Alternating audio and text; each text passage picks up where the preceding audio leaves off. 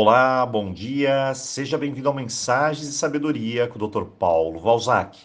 Se você está chegando agora, peça o nosso link aqui no canal e escute todas as mensagens das semanas anteriores, como Semana Roponopono, Semana Relacionamentos, Prosperidade, Desapego, Motivação e muitas outras. E vamos continuar com nossa semana O Amor Está no Ar. Mas espere! Para o amor estar no ar, ele precisa ter vindo de um lugar muito especial, não é verdade?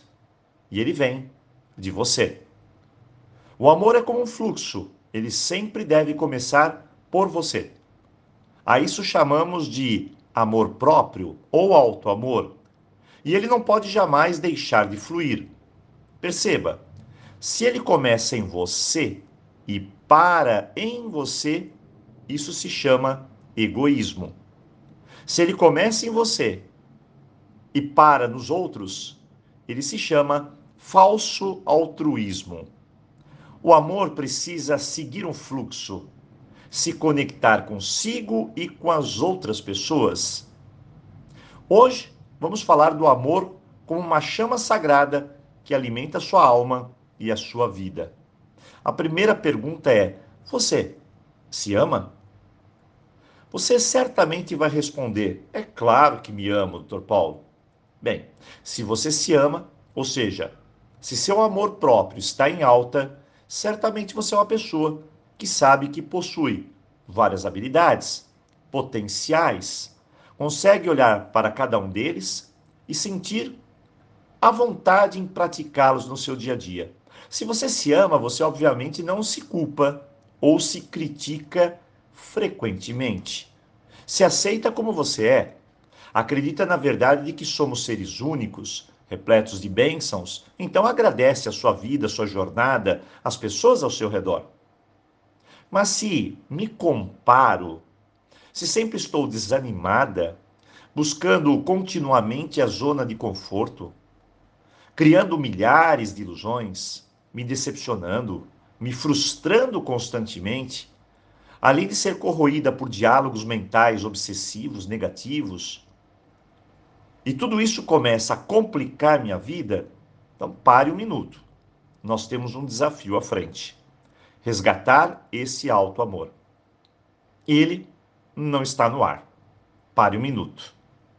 Nós precisamos viver de uma maneira diferente. Então acredite, há muito o que fazer. Eu sempre digo que no fundo de cada um de nós existe um diamante. E em cima dele existem vários lixos que não nos pertencem. É preciso fazer uma limpeza. Lixos vindos de experiências dolorosas, rejeições, sensação de abandono, de medos, inseguranças, de tantas e tantas coisas que sufocam o nosso amor. Ao retirar tudo isso, nós poderemos encontrar o nosso diamante.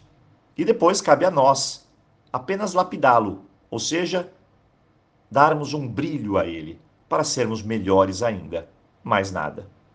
Se estamos ricos de amor, não há escassez, não há pobreza, falta, não precisamos de migalhas. Temos o que já nos basta. Assim, aprenderemos apenas a dar e receber e manter o fluxo. Inclusive, a felicidade se baseia nisso. Mas na carência, na falta, aceitamos qualquer coisa. Admitimos sermos chantageados emocionalmente.